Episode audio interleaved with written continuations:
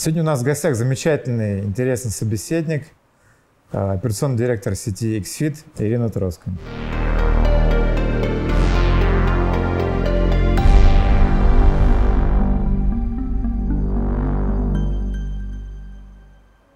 Аплодисменты.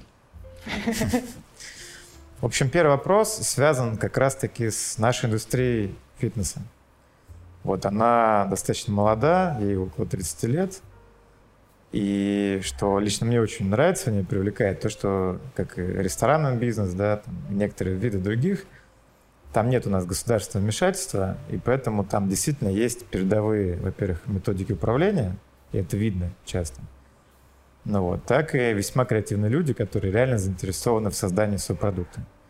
Поэтому вот первым таким, первой темой хотелось бы обсудить а, вот тот стар, ту, ту стартовую позицию, в которой мы находились как страна вообще, как рынок, с учетом наших особенностей, вот советского наследия как раз, да, и вот тот путь, который мы прошли, вот где мы сейчас находимся. Угу. Ну, во-первых, всем добрый день или вечер, не знаю. А, если говорить про фитнес-индустрию, то она действительно очень молодая индустрия. И, с одной стороны, это большой плюс, потому что мы можем смотреть на наших западных коллег и, собственно, брать лучшие практики из их деятельности и применять к нам. С одной стороны. С другой стороны, конечно, становление индустрии, оно произошло в такие, как часто принято говорить, сложные времена, а, для нашего государства. И если говорить о том, какие были первые фитнес-клубы, Конечно, с точки зрения там, модели, того, как они выглядели, это был очень большой копи-пейст западных коллег, ну, в частности, Швеции на тот период. Если говорить с точки зрения потребления, а, в 90-е иметь карточку в определенный фитнес-клуб, не просто ходить в какую-то качалку, это было очень большой привилегией. Я помню, как а, тогда стоимость годовых карт стоила в УЕ и прям люди там открывали портмоне и говорили, вот у меня есть карточка туда-то и туда-то. И это очень долгое время было привилегией только очень обеспеченных людей того времени.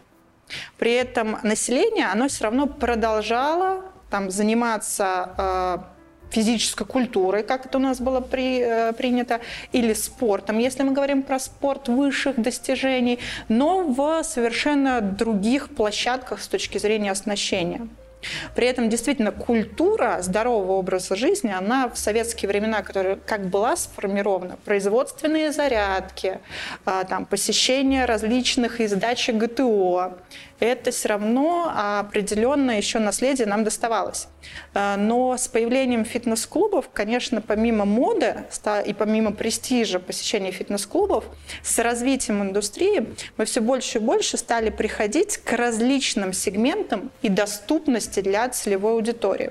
Почему? Потому что, а, уже мало кто хотел, извините за грубое сравнение, тренироваться в потных качалках, где гантели там, не знаю, 60-летние такие кондовые. А, хотел определенную там сервисную составляющую видеть. А, с другой стороны, все больше и больше за 30 лет различных форматов появилось. И сейчас говорят, что фитнес-клуб э, – это э, возможность только для привилегированных людей, не очень корректно, потому что появились и средние сегменты, и эконом-сегменты. И реально сейчас на любой кошелек вы можете найти фитнес-клуб. Хотя, если, опять же, нас сравнивать с нашими западными коллегами, процент проникновения, э, проникновения в индустрию у нас крайне низкий. Он составляет 3%, и он за последние 5 лет никак не меняется. Ни в большую, ни в меньшую сторону. То есть, с одной стороны, клубы открываются, э, с другой стороны, э, мы не видим, что больше и большее количество начинают э, тренироваться. Если мы говорим именно про тот формат, который был там до 2020 года. Я, с сожалением, вынуждена констатировать, что последние несколько лет на нас достаточно пристально начали смотреть. И, а, опять же, я выскажу субъективную позицию. На мой взгляд, чем больше определенные органы не замечают бизнес, тем лучше. Это не только фитнес-индустрия. Это старая русская традиция во всем. Да, с одной стороны. С другой стороны, в период э, закрытия, а фитнес одни из первых закрыли, э, закрытие произошло такое сейчас в определенных органах появляются люди, которые готовы слышать бизнес в том числе. Да, с точки зрения там ядра их не так много, но они там прогрессивны, они готовы э, слышать сам бизнес и какие-то вещи внедрять. Потому что, ну прям, извините о наболевшем, э, когда вышли первые требования Роспотребнадзора об открытии фитнес-клубов, то легче было не открываться. Потому что с точки зрения рентабельности а, тех затрат и тех возможностей, которые нам давали, а, как финансовых, с одной стороны, так и чисто физиологических, они просто были нереальны. Потому что в первой версии требований было написано, что любая тренировка проводится в маске. Давайте представим человека в бассейне. Ну, как бы, ну, правда, это бред. А, и была там определенная инициативная группа, которая сказали, слушайте, вот нам надо так, и большинство замечаний, которые э, сказал бизнес внести в другие требования, они были внесены. И э, в этом тоже есть какой-то плюс. То есть, если вы меня, например, еще два года э, назад спросили о том, как там вы смотрите на око государства в индустрии, я была там категорично против. С другой стороны, я увидела вот сейчас, в этот период, определенные сподвижки именно вот такого хорошего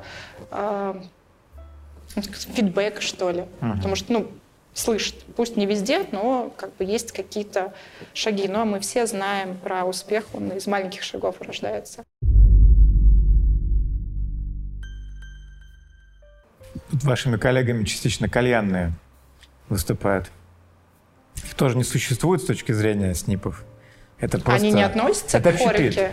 Ну вот к общепиту, но они не могут относиться ну, нему, да, да, ну, например, вышли требования по недопущению курения в общепите. А если ты кальянная, ну, как бы странно... Ты где вообще? Вроде да, как да, да. выполнять их, потому что не общепит. А с точки зрения законодательства, то все СНИПы, там тоже должна быть это ветошь, какой-нибудь цех да. там для картошки без кожуры, цех для кар... Это же все ну, советское наследие, в общем -то. Ну да, это вот так же, как у нас там в бассейне, а, там, а, а если ты соблюдаешь все требования, у тебя должна находиться медсестра все время по, по старым СНИПам. То есть, ну, представляешь, с точки зрения вообще там, без, да. без вообще непонятный функционал там, медсестры и так далее. Но при этом мы должны показать, вот, что она есть. Да, мы делаем все заборы воды и так далее, но не той медсестрой, которая просто там делает забор воды раз там в час. Ну, как бы есть другие люди для этого. И, конечно, знаешь, много есть рассуждений там моих коллег по поводу того, что случилось в марте там, 2020 года там, в Москве по поводу закрытия клубов, по поводу того, что как все там ужасно. С другой стороны, я считаю, что для индустрии два крутых момента произошло. Первый — это то, что закрытие клубов э, послужило, на мой взгляд, таким катализатором для создания новых продуктов о которых фитнес когда-то говорил, говорил, да, надо внедрять, да, это интересно, да, это модно. Ну, вот все время вот это вот, ну, потом, ну, потом. А тут как бы вариантов не было. Пространства-то нету, где проводить тренировки. А с другой стороны, это позволило и позволяет в хорошем смысле оздоровить индустрию. То есть. А, все равно есть проекты, которые прям результатом показывают, не выдержали, той сложности, с которой столкнулись. Это как раз говорят, э, говорит и о финансовой поддержке, и о э, стиле управления. Ну и о многом, что говорит. Да? Там, и масштаб того или иного клуба это тоже. А есть люди, которые не хотят возвращаться в зал и говорят, оставьте нам онлайн-тренировки, все хорошо? Да, есть такой процент, э, который занимается онлайном, но это чаще всего как раз новая аудитория. А, расскажу. А, те, кто много занимался именно в офлайн формате, они, особенно с персональным тренером, они продолжают заниматься в офлайн а, формате. Есть люди, которые переехали по разным причинам, либо вернулись в свои города, вот они говорят, окей, мы готовы, но дайте нам только онлайн. Есть люди, которые ведь был очень глобальный скачок э, скачивания приложений и э, покупки вот этих всяких гаджетов в марте-апреле. Просто гигантский. И люди, некоторые привыкли заниматься онлайн, и говорят о том, что там нам нравится, и мы будем продолжать. А есть еще очень большое количество людей, которые совмещают онлайн с офлайн форматами. И мы видим в этом очень большую перспективу. А, кстати, тоже статистика, сейчас не скажу тоже, какое процентное соотношение, но многие люди а, настолько привыкли к тем бесплатным стримам, которые есть, и готовы даже потреблять продукт тренировок в записи. И там достаточно большое процентное соотношение, по-моему, 53%, которые говорят, нам тренировки в записях очень подходят. Нам так комфортно. И это целевая аудитория не только там молодежь, а это как раз целевая аудитория там более взрослая. А целевая аудитория там 18-25 делали глобальное исследование. Им а, интересен гибридный продукт, и им интересно, как раньше я думала, почему люди ходят в фитнес-клуб. Это моя профдеформация, не только моя, к сожалению, очень многие в индустрии ею болеют. А, людям интересно прийти в клуб, пообщаться там с единомышленниками, с тренерами, какую-то коммуникацию. Нет, сейчас появилась интровертивная молодежь, которой нравится, пришел, позанимался, ушел. Отвалите от меня. Ну вот примерно так. Им, да, интересно там побегать на беговой дорожке, покрутить велик, греблю, а, погрести, сделать какие-то силовые упражнения, потому что чисто инфраструктура они у себя дома не имеют. А, поэтому им интересно прийти. Но вот этот весь социум, им абсолютно безинтересен, потому что основную коммуникацию они получают через мобильный телефон. И поэтому мы, кстати, а, проведя вот эти все исследования и сделав такие выводы, сейчас разработали новый формат франшизы, который будет интересен как для инвесторов, и а, для целевой аудитории. Грубо говоря, это небольшие студии, назовем его сухого формата без бассейна, а, они реально маленькие, там 150 квадратных метров, где нету там больших раздевалок, душевых, где есть просто зона для переодевания, вход по отпечатку или по Face ID, или по QR-коду, или по коду. Без ресепшн. Вообще нету никого в клубе. Mm-hmm. В этом и цимус, потому что затраты на персонал у тебя минимальные. И у нас такое рабочее название прям клуб без персонала. А тренера а, то есть там клининг, да, чистоту все-таки надо поддерживать. А тренера ты сможешь вызывать а-ля Uber. То есть, если нужен, там смотришь, тренер нажимает принятие, там о тренировке э, договариваетесь. А с точки зрения безопасности и того, что происходит в клубе, будет там единая служба диспетчеризации. То есть это вот очень удобно. То есть с точки зрения инвестиций, у тебя небольшой порог входа, и у тебя нет операционного минуса, ты сразу практически э, будешь э, в плюсе. Этот формат будет жить, потому что ну, это мега удобно. Если говорить субъективно, вот мне бы подходил такой формат, потому что если особенно находится в каком-то жилом комплексе, условно, где ты там спустился в форме, потренировался, поднялся, помылся у себя дома, это было бы там очень удобно. Но важно туда внедрять всякие там гаджеты, и мы, собственно, этим сейчас занимаемся. И у нас очень много запросов на эту франшизу сейчас. Вообще, э, вот из тех индустрий, которые пострадали от ковида, ну, у всех чуть-чуть разная специфика, безусловно. Поэтому, например, понятно, что там онлайн-доставка еды ресторанам не заменила обычного клиента, но хотя бы помогло им как-то переждать кризис, там, э, не потерять команду зачастую и так далее. А вот э, в рынке фитнеса, в принципе, трудно как-то представить, что может вообще держать сеть на плаву, когда все клубы закрыты. И тут, конечно же, актуально, актуальный вопрос про то, как государство, как лицо, заинтересованное в сохранении рабочих мест вообще, я надеюсь, что они в этом заинтересованы, по крайней мере, вот они же должны какую-то помощь предоставлять конкретно фитнес-клубам вот в первую очередь. Вот, то есть вот в этом плане от государства вот именно фитнес-клубы хоть что-то дождались? Ну, помимо того, что отчетный период по налогам отложили, я просто не знаю, всем индустриям или только ага. особо пострадавшим, но, по-моему, там большинство, очень многим. А дальше разработали систему субсидий, но они настолько были копеечные, ну, то есть мне слабо представляется, там, как тренер за 12 500, а, который выдавали, мог там прожить особенно тот, который, например, приехал из другого города. И еще одна такая инициатива была государственная – это двухпроцентные кредиты выдавали, ну, то есть, которые можно было потратить именно на какую-то там спортивную. Вот. Э, нам удалось э, в это во все э, конечно, мы воспользовались, скажем так, всем этим, но если в глобальном смысле смотреть, если смотреть, например, на наших западных коллег, потому что у меня очень много э, друзей, которые живут э, не в России, в других странах и городах, и то, как там помогали не только фитнес-клубам, но и в целом жителям, это, конечно, не сравнится. Ну, то есть у меня а, моя приятельница, а, она очень спокойно могла существовать, потому что ей там, аренду квартиры снизили э, до нуля или оплачивало государство. А, и у нее пособие ежемесячное было 1200 евро. И, собственно, если говорить, что были все закрыты и особо никуда не надо было ходить, она спокойно могла прожить. Еще каких-то клиентов тренировала на улице, это было возможно.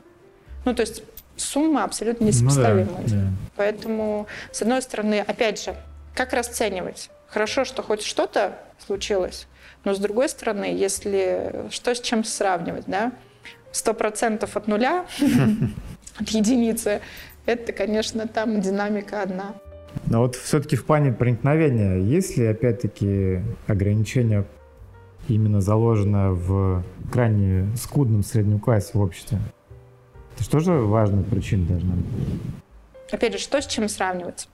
Что очень многие регионы, у них э, фитнес находится как раз в том состоянии, в котором у нас находился в 90 Я недавно вернулся из одного региона, там, не буду говорить какого, а, на весь город э, там три фитнес-клуба, угу. плюс-минус прилично. А население города? 200 с чем-то тысяч. Да, тоже небольшое, ну как бы три фитнес-клуба угу. так много. У нас, например, в Мурманске сколько населения? Тоже, по-моему, 260 тысяч. Но угу. там ну, индустрия типа... очень развита. Там э, таких основных там Интересно. минимум 10 клубов. А, соответственно, уровень клуба а, который существует уже а, там 10 лет, вроде бы как хороший, но с точки зрения продукта, с точки зрения, как люди его воспринимают, очень любопытно. А, стоимость там, клубного членства достаточно высокая, даже по сравнению с московским регионом.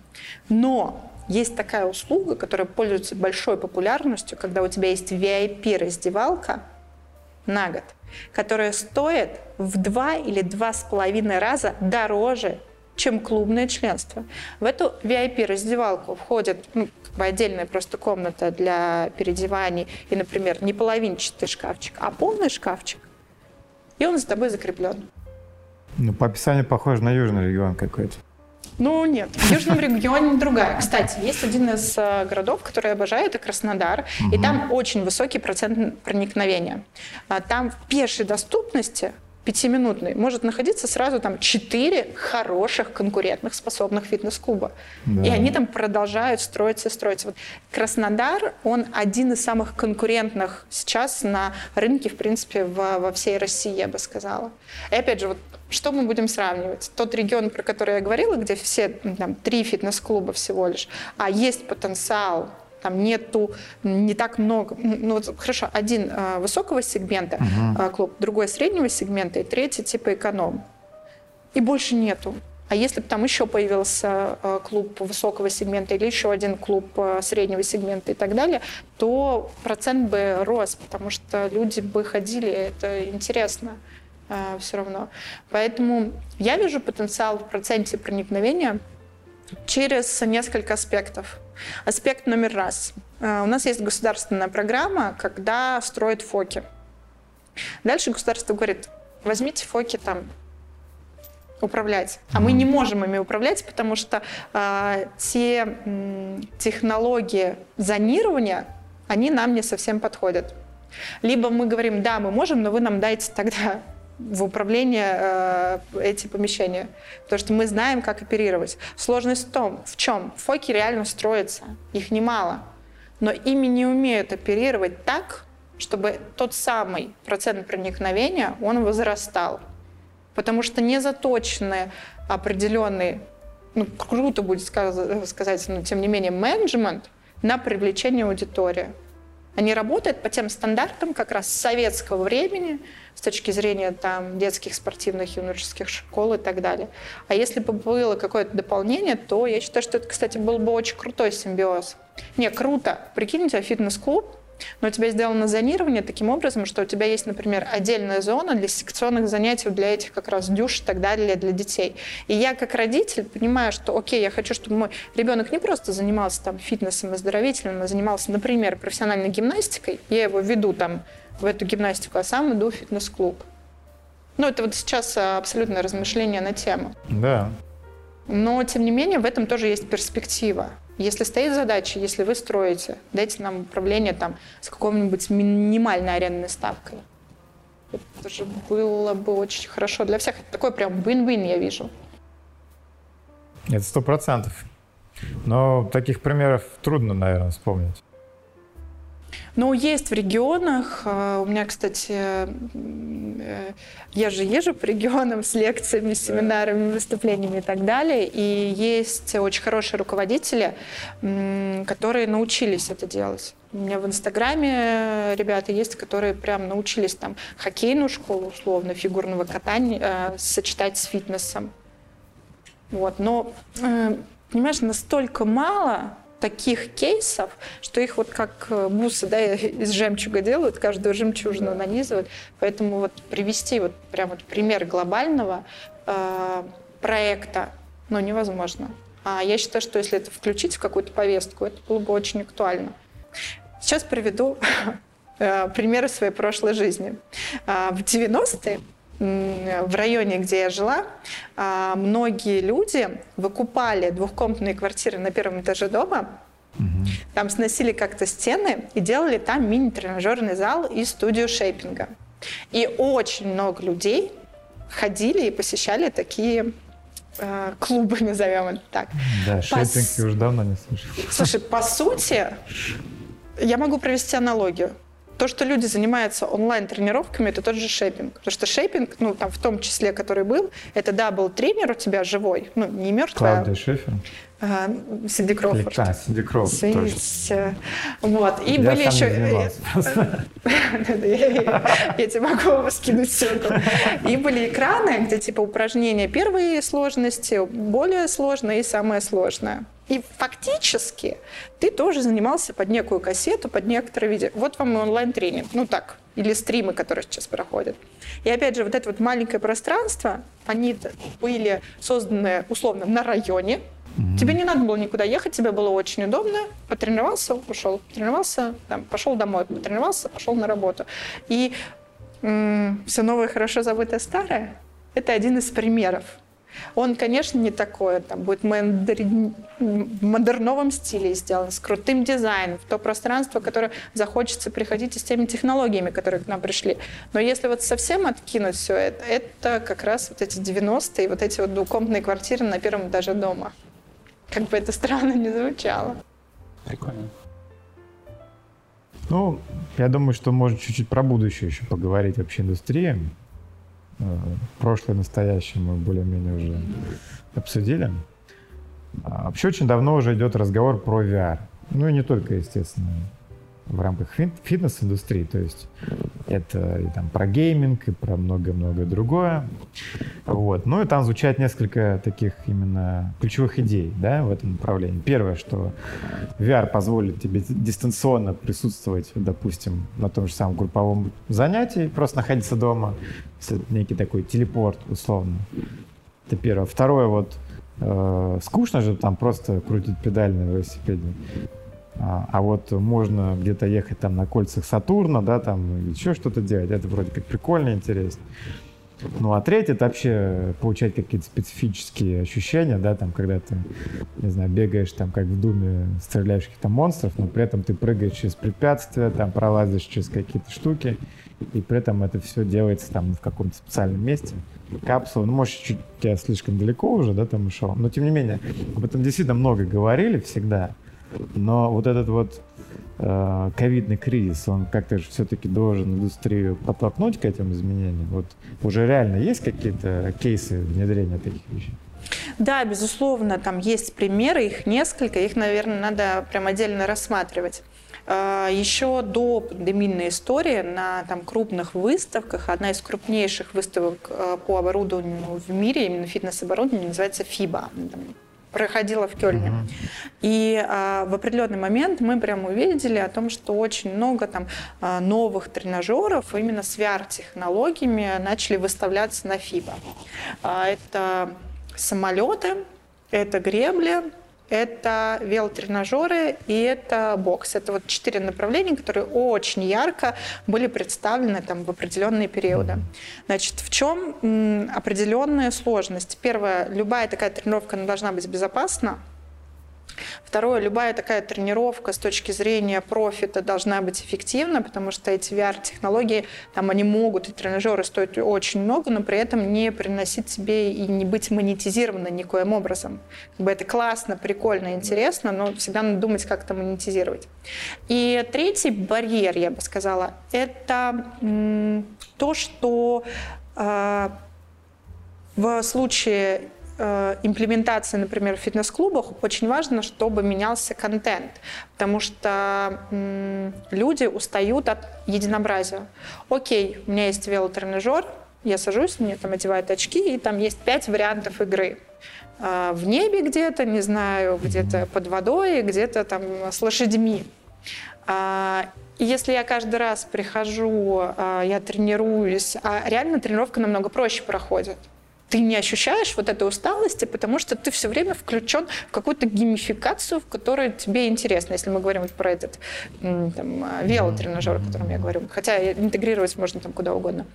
И если контент не меняется регулярно, это становится скучно ну, как бы сколько можно, а он не такой все равно, как Sony PlayStation. Ну, как бы он все равно более-менее примитивный. Ну, да. И поэтому очень важно, конечно, не столько внедрение этих технологий, сколько, а, поддержка, а, понимание, как ты будешь по бизнес-модели это монетизировать, и вот э, регулярное изменение контента.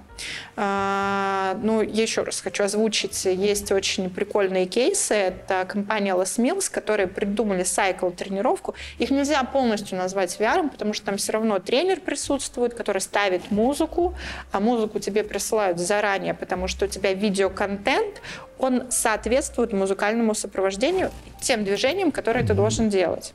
И там огромный-огромный экран, на который три проектора определенным образом а, транслируют картинку, которая очень красивая, которая интересна. И они, Лас Милс, они регулярно меняют вот эти вот релизы, как музыки, так и видео. И это интересно. Люди ходят э, на эти тренировки, достаточно высокие рейтинги, э, в том числе потому, что тренировка с одной стороны, она такая же интенсивная, с другой стороны, она проходит легче, потому что ты не отвлекаешься на то, что, не знаю, там, ноги закислились да, да. у тебя и так далее. А, там, если тебе там по кайфу вот такое вот направление, то это ну, круто. А, поэтому, с одной стороны, есть возможность внедрять эти технологии, но чаще всего останавливает именно вопрос монетизации.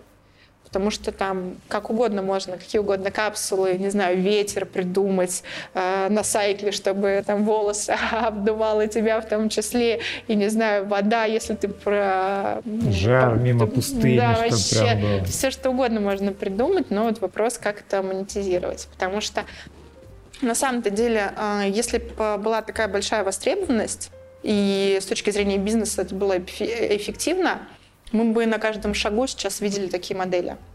Ну, потому что барьеров-то тогда нету, а вот они там существуют. Поэтому такие узконаправленные вещи, которые я считаю, что можно внедрять тогда, когда ты научился зарабатывать на базовых вещах. Либо вообще делать какой-то суперпродукт, уникальный, и делать из него там моностудию, именно там на VR, фитнес-технологии. Ведь стоят вот эти вот капсулы в торговых центрах и так далее. Вы видели, чтобы там очередь была?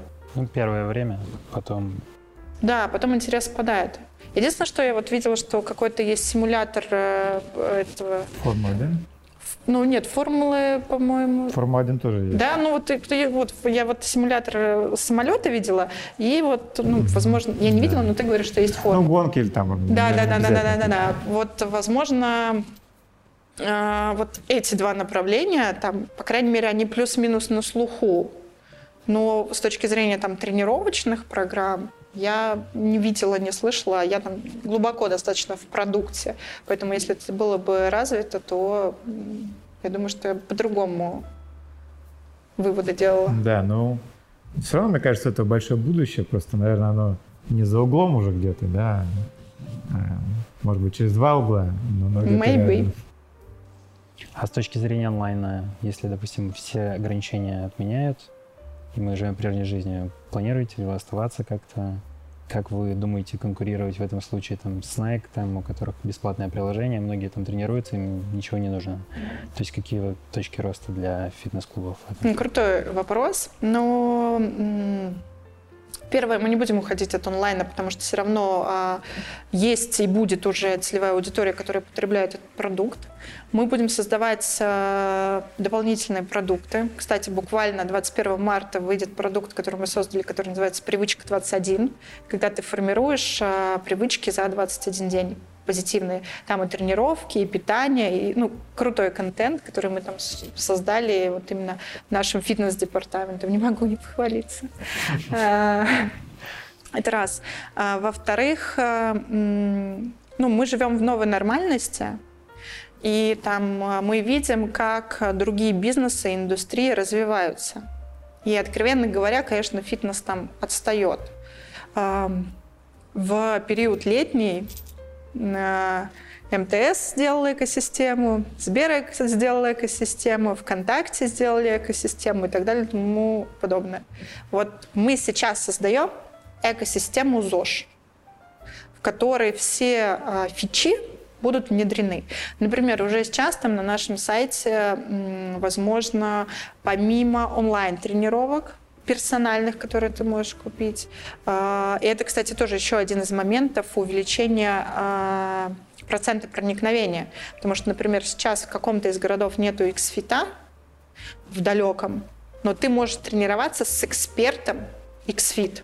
Это большая возможность именно для расширения а, охвата. Это раз. Но я на другой вопрос отвечала. Мы делаем экосистему ЗОЖ. Мы видим э, потребность, необходимость, например, у людей сейчас э, в большей заботе о своем здоровье. Поэтому там в ближайшее время или уже сейчас там появилась кнопка «Чекап» у нас когда ты можешь э, заказать чекап своего здоровья, причем там по разным направлениям. Вот ты это делаешь на сайте XFIT, то есть ты делаешь внутри индустрии. А, ты можешь э, заказать консультацию диетолога и ведение диетолога тоже онлайн. Это как раз те возможности, точки роста, над которыми мы работаем. Еще э, одна штука, над которой мы работаем, это создание такой платформы для проведения онлайн-тренировок, которых пока нету нигде. Потому что большинство сейчас либо по Zoom, либо по FaceTime проводят тренировки. А именно платформа, которая будет удобна и клиентам, чтобы там оставить какой-то вопрос заранее, поменять время и так далее и тому подобное, а-ля Skyeng. А, ее нету. Да, да. А, очень круто. И вот у нас там параллельно есть э, департамент, который работает над созданием такой платформы. Они собрали всю обратную связь от клиентов, что им не хватает, от тренеров, как бы им было удобно, чтобы там в календарь приходило. Потому что реально сейчас пока еще все это сделано достаточно примитивным путем, я вам сказала, на коленке. Там есть заявка на онлайн-тренировку, тренер связывается с клиентом, дает ссылку на Zoom. Вот и все, что сейчас есть. И в Zoom они тренируются. А по-хорошему, если будет, ну, когда будет эта платформа, это будет очень удобный инструмент э, для и одних, и вторых тоже будет. Поэтому вот еще одна точка роста – это вот создание такой экосистемы э, для возможности э, человека. Плюс мы видим еще один тренд в коллаборациях. Понятно, что сами мы чекапы делать не будем. Ну, как бы но коллаборации с клиниками, которые развиваются, а, коллаборации с различными организациями, которые промотируют здоровый образ жизни, это как раз тоже одна из возможностей. И не просто там на каких-то бартерных э, да, основах, а тоже с точки зрения бизнеса win-win. Поэтому вот прям да. крутой вопрос, и вот мы сейчас нацелены на то, чтобы создать вот такую экосистему максимальную. Было бы классно, если бы это было интегрировано с тренажерами домашними. Или, опять же, приходите в вашу студию Next и там подключаешь через приложение. Бы... Ну вот мы сейчас а, работаем над этим. С точки зрения кардиооборудования, такое очень просто сделать. А, ты пришел со своим телефоном, ты подходишь к дорожке, там, не знаю, про NTC тебя телефон уже видит, все там выбирает, например, знает, что ты любишь бегать, а в дорожках есть сейчас такой софт, когда ты можешь бегать, э, не знаю, с Эдвардом, в Англии по одной типа трассе. Он там в своем фитнес-клубе, ты в своем, но у вас там идет трансляция, и вы друг другу перегоняете. Вот. Не знал про такое. И потом э, смотрят, какой у тебя был, был пульс, сколько ты пробежал и так далее, и все это передается в твое мобильное приложение, и ты видишь результаты мобильного приложения там.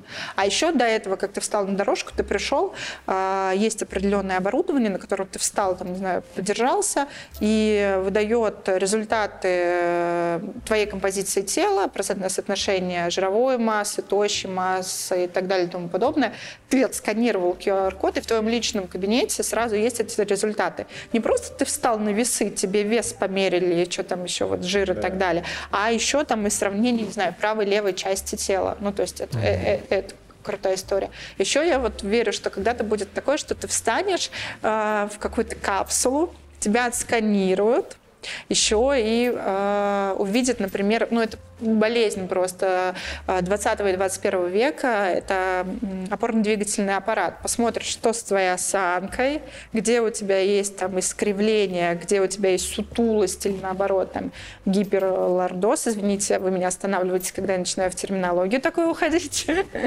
Э, и, э, Иногда вы... погуглить тоже полезно.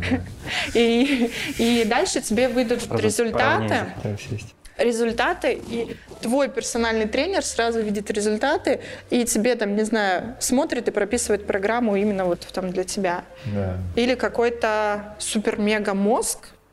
Алгоритм. Алгоритм. Но тут надо, да, с бигдатой поработать. Потому что в Сколково пару лет назад mm-hmm. я видела, как а, пытались а, сделать такой аналог, когда ты тоже там куда-то прислонялся, как к стене плача, и вдруг говорили, что у тебя происходит с внутренними органами и с твоим позвоночником. Но лично мне выдали ощущение тот результат, который вообще да. должен быть. То есть это такая немножко профанация. А я надеюсь, что вот будет не профанация, а реальная интеграция, скажем так, а, ну, вот этих умных технологий и искусственного интеллекта с применением в фитнесе. Просто их нет сейчас. У нас все равно очень много заточено исключительно на человеческом ресурсе. Да. И от него, к сожалению, вот пока я не знаю, как избежать. Я не айтишник. Вот я как раз хотел следующий вопрос такой задать. Вот э, я сам занимался фитнесом какое-то, ну, достаточно долгое время. И прекрасно понимаю, что вот есть занятия, тренировки, но как минимум две других составляющих вообще твоего общего физического состояния не менее важны. Это сон и питание. Да? И вот э, понятно, что если человек пришел, осознанно решив, что вот я занимаюсь фитнесом, я хочу быть здоровым человеком, то его нетрудно будет э, направить на правильные режимы сна и питания. Тем более, что, насколько я знаю, в том числе у вас – ну и в других крупных сетях есть и диетологи, которые могут посоветовать. В том числе э, эти исследования делаются на определение состава тела, что тоже частично может помочь в выборе правильного режима питания. Но а, в отличие от того, когда человек занимается, можно сказать просто, слушай, тебе надо вот ответственно к этому относиться, давай еще там пару подходов. Здесь все понятно. Вот на это влиять ну, практически невозможно, мне кажется или нет. То есть как вот клуб может, кроме воспитания осознанности у клиента, что, там, дорогой товарищ, это тебе нужно, поэтому ты должен вот следить там, за своим питанием, мы тебе можем только помочь. Мы не можем над тобой стоять, как надсмотрщик, да, там, и бить кнутом, там, когда ты что-то неправильно делаешь, там, поздно ложишься. А вот как вообще фитнес-индустрия пытается туда залезть. Вот ну, смотри, вот тот же момент, он связан э, ну, реально, да, здоровый образ жизни, он основывается как раз на четырех этих столпах. Это физическая активность, это mindset, и вот эти вот медитации, которые стали мега новомодными и популярными, хотя они и раньше там были, просто их не применяли. Recovery, ну вот восстановление сона, и как раз nutrition – это питание. Четыре столпа здорового образа жизни. Значит, что происходит а, сейчас в назовем офлайн пространстве фитнес-клуба. Ты просто берешь персонального тренера, если он грамотный, он как раз регулирует и задает себе вопросы и мотивирует себя на выполнение той или иной истории. Но иногда это обратная связь от клиентов. Просто стыдно тренеру собрать, что ты бургер съел.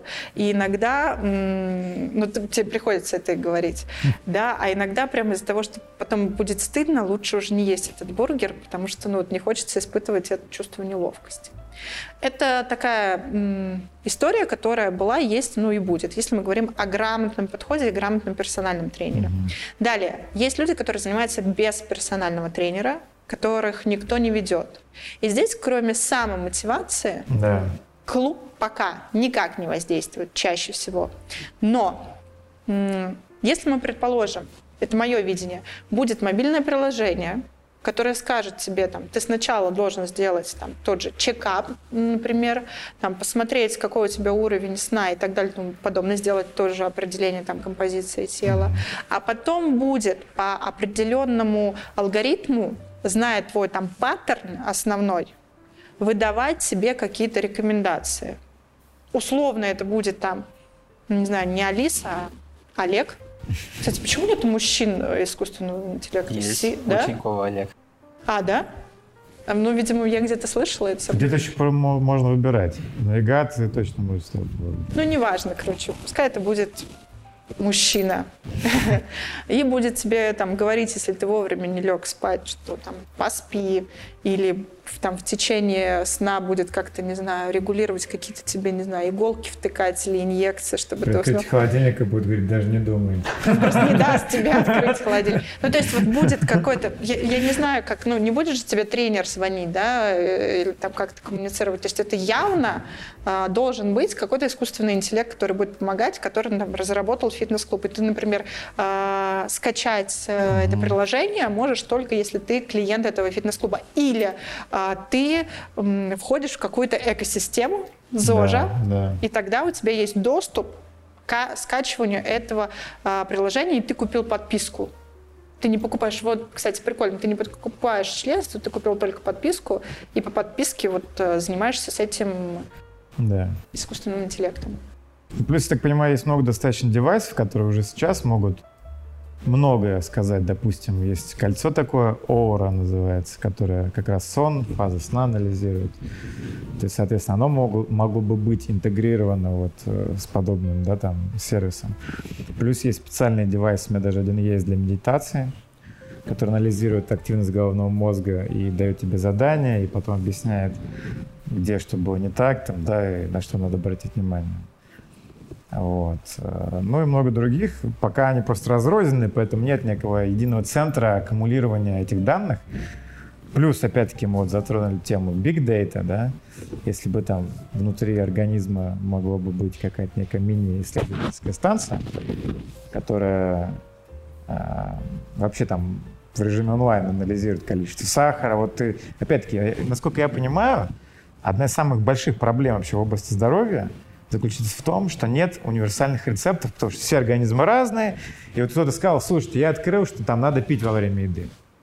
А для другого человека говорят, нет, ему нельзя пить во время еды. И начинается вот этот вот сумбур.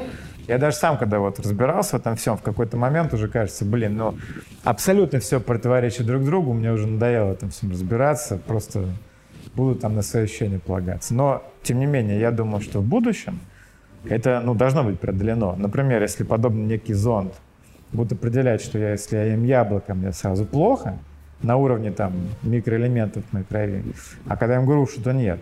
То, очевидно, это как раз идеальный совет, да, там не есть груша, а есть там яблоки, и сколько мне нужно спать в том числе.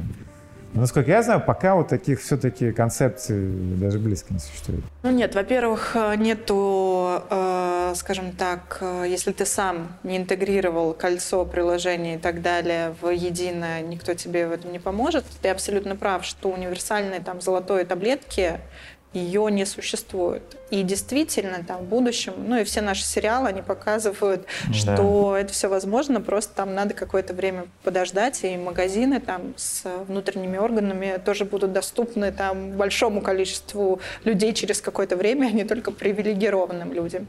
Вот. А я хотела тебе задать вопрос, а ты часто пользуешься кольцом? У меня нет кольца. Хорошо, У меня а есть вот другие девайсы. Подожди, ну вот этой штукой для медитации часто пользуешься? А, штука для медитации я пользуюсь не очень часто, потому что когда я понял, что у меня есть прогресс, я понял, что в принципе мне не нужна эта штука. Но для того, чтобы дойти до этого, в принципе, она была нужна. Но на самом деле, я сейчас, может, открою тайну, Так. но если бы ты регулярно, даже без этого девайса, делал медитацию, у тебя бы тоже был прогресс. Согласен, там был очень тонкий, вот, полезный момент. Она же как еще сделана, эта вещь? Она просто уровнем каких-то звуковых эффектов направляет тебя в ту или иную сторону. Допустим, если ты активно начинаешь задумываться о чем-то и включил там режим дождь, дождь становится таким активным, ливнем. То есть ты просто закрытыми глазами лежишь, но слышишь звук. И ты понимаешь, что, о, я что-то увлекся, нужно притормозить. Мгм. А если ты делаешь все правильно, то там такой прям какой-то бризик такой прям играет, такой там птички какие-то поют. И ты понимаешь, что я все делаю четко. Поэтому в этом смысле делать это одному, нет же такого фидбэка. Может, тебе кажется, что вроде как ты справляешься, а на самом деле ты не справляешься. И в данном смысле вот эти звуковые эффекты, они реально ну, в правильное Мгм. направление двигают занятия. Но лично чем я пользуюсь прям постоянно из таких вот Мгм. сопутствующих девайсов, это умные весы, так называемые, которые определяют состав тела. Но, кстати, вот вопрос опять-таки в том, а, что я там проходил в том числе вот у вас э, процедуру определения состава тела, и там это целая, ну, серьезная процедура, когда тебя подключают там на ногу, на руку маленький датчик там. Насколько вот насколько такие домашние вообще девайсы могут конкуренцию какую-то составить? Вот я сомневаюсь, что они показывают достаточно объективную информацию. Вопрос точности информации. Ну да. Конкуренция, она, конечно, есть, потому что мне а, легче купить э, весы там, условно за 5000 рублей, чем сделать э, дорогую процедуру. Это раз. Второе, весы я могу каждый день мерить, а куда-то я не похожу каждый день мерить. И третье – это удобство. Так я встал, посмотрел, ушел. А тут Порадовался. мне надо лечь, чтобы мне электроды подключили, датчики, пропустили этот ток, посмотреть результаты. Поэтому с точки зрения конкуренции, да, с точки зрения точности результатов, вопрос. Очень много аппаратов, которые, да, по системе замкнутой цепи, чаще всего именно так работает. Если у тебя цепь не замкнута, непонятно как. Ну э, да. Понятно, что у нас разные ткани разную проводимость имеют. Именно так меряют эти весы, но вопрос погрешностей. А, Вот, а, соответственно, чем серьезнее аппарат, биоимпедансный, именно так он называется, тем э, качество результатов, оно выше, точность результатов. Вот, с другой стороны, я вижу альтернативу. Ты можешь там в течение определенного промежутка времени там, сделал точку А замер на там, хорошем аппарате с большой вероятностью точности. Дальше регулярно там э, у себя дома в быту используешь. Дальше посмотрел э, точку Б тоже там на хорошем аппарате. То есть вот эти промежуточные результаты в динамике учитывать, ну, тоже можно. Ну, согласен, логично. Да, но это, понимаешь, мы сейчас говорим все-таки о моментах, связанных, э, ну, наверное, я бы говорила исключительно с эстетикой. То есть мы говорим про то, какое количество там жира и так далее у нас находится. Мы не говорим сейчас про самочувствие. Ну, вот кольцо это про самочувствие. Что как раз важнее, по факту. Да. И есть еще один момент. Мы совсем не говорим об опорно-двигательном аппарате. Вот тут технологии, они сейчас столько фитнес-клубов. Есть те аппараты, которые смотрят, какой у тебя там э, какая контрактура, какие зажимы у тебя есть в позвоночнике, именно с точки зрения мышц, как у тебя устроено, и вот с этим много работает. И тут я пока искусственного интеллекта даже вот в мыслях своих вот я не могу вот представить, кроме той капсулы, которую я рассказала. Да. Потому что здесь вот нас настолько важна работа человека, это у меня был кейс. Про твое дело хочу рассказать. Когда я приехала... Так, давай. Сейчас расскажу сначала, почему, что, что я хотела рассказать, а потом, что это такое. Значит, э, я приехала в один из э, маленьких городов э, России, где фитнеса нет от слова совсем в нашем понимании подходов, но, тем не менее, там есть небольшой фитнес-клуб, там есть тренеры, которых обучают, которые позиционируются как лучший фитнес-клуб в городе с очень качественным тренерским составом. А подход следующий, что прежде чем приступить к тренировке, я вам сделаю анализ вашего позвоночника. Говорит мне тренер, подход зашибись, очень правильный. Как он делает мне? Я в форме. Как он делает мне анализ моего позвоночника? Он вот так вот проводит рукой. Я не шучу, по не спине. Касаясь? Ну, касаясь, но очень легко. Это прям было бы высший класс. А, проводит рукой и говорит, ну, у вас сколиоз на левое плечо. Это про передачу «Теперь я босс», да? Да, про передачу «Теперь я босс». Тут а, моя жизнь перевернулась до и после. Я поняла, что либо рентген у него в руке, либо я что-то совсем не понимаю. Но это было великолепно. Я вот сейчас до сих пор вот вспоминаю просто вот это вот ну, у вас сколиоз на левое плечо. А, и причем я потом все объяснила. Сказала, что вообще сколиоз а, даже а, врач визуально не может а, посмотреть, только если а, делать рентген, потому что сколиоз — это сторсия позвонков. Ты вот так вот не увидишь. Ты можешь увидеть искривление, когда вы видите, что там позвоночник искривлен, вы можете точно констатировать какое-то искривление. Оно может быть и сколиозом в том числе, но вы не можете ставить диагноз, потому что вы этого не видите. И сколиоз не может быть на левое плечо или на левую ягодицу или правую. Это конкретное искривление определенных позвонков в определенном отделе позвоночника. Вот. Но это вот один из таких э, историй, с которыми я столкнулась, которые, э, там, к сожалению, еще в фитнесе встречаются, или там, к счастью, я с ними встречаюсь редко. Потому что там для меня это всегда такая боль, прям неважно, это мой клуб, не мой клуб, вообще, если мы говорим о компетенции. Да. Но если вот это вот происходит, то, ну, господи, надо позвонить всем его клиентам и извиниться. Ну, а, кстати, про эту передачу там есть какой-то сценарий или это все на самом деле так и было? Это в прямом смысле реалити-шоу. А, нету никакого сценария, не говорят, что делать, не говорят, как себя вести, а, потому что, ну, как бы есть люди, которые работают в медиа, на телеке, а есть ты, который работаешь прям вот у себя. Конечно, могу честно сказать, в какой-то момент они там за кадром а, ну, факт остается фактом. Например, когда вот мой оппонент из маленького города, руководитель клуба, приехал к нам, э, руководить. Суть в чем? В том, что ты меняешься местами. Э, из э, большого бизнеса человек приезжает в маленький, из маленького в большой. И правда заключается в том, что действительно, когда он был у нас, меня даже в клуб не допускали. То есть очень-очень строго э, были поставлены ни в коем случае, там, ну, действительно mm-hmm. такие жесткие. Вплоть до того, когда я спрашивала своего персонала, ну что, ну что происходит, я так переживала, вы себе представить не можете. Ну, сейчас кто-нибудь приедет, там, руководит мне клубом. Они такие, все нормально, не переживайте, не переживайте. Ну, то есть это единственное, что мне говорили. Вот. Когда я приехала вот в другой клуб, мне тоже ну, не было возможности пересечения вот э, там э, с руководителем этого клуба, а только там с его управляющим правой рукой. И, конечно, у нас там возникли разногласия. И, ну, как я старалась быть очень лояльной, как могла, но это у меня не всегда получалось. Но это вот, кстати, тоже кейс про то, когда хороший тренер становится собственником клуба. Надо, а, либо если ты тренер и ты хочешь открыть свой фитнес-клуб, надо совершенно точно подтягивать свои управленческие компетенции и финансовые и так далее, и с точки зрения да. постановки задач и там, не знаю, понимание, что такое клиентоориентированность, как должна быть логистика в фитнес-клубе построена и так далее и тому подобное. Потому что хорошие тренеры не всегда крутые бизнесмены. Хотя есть и хорошие там примеры. Но чаще всего по-другому. а, выстраивается бизнес.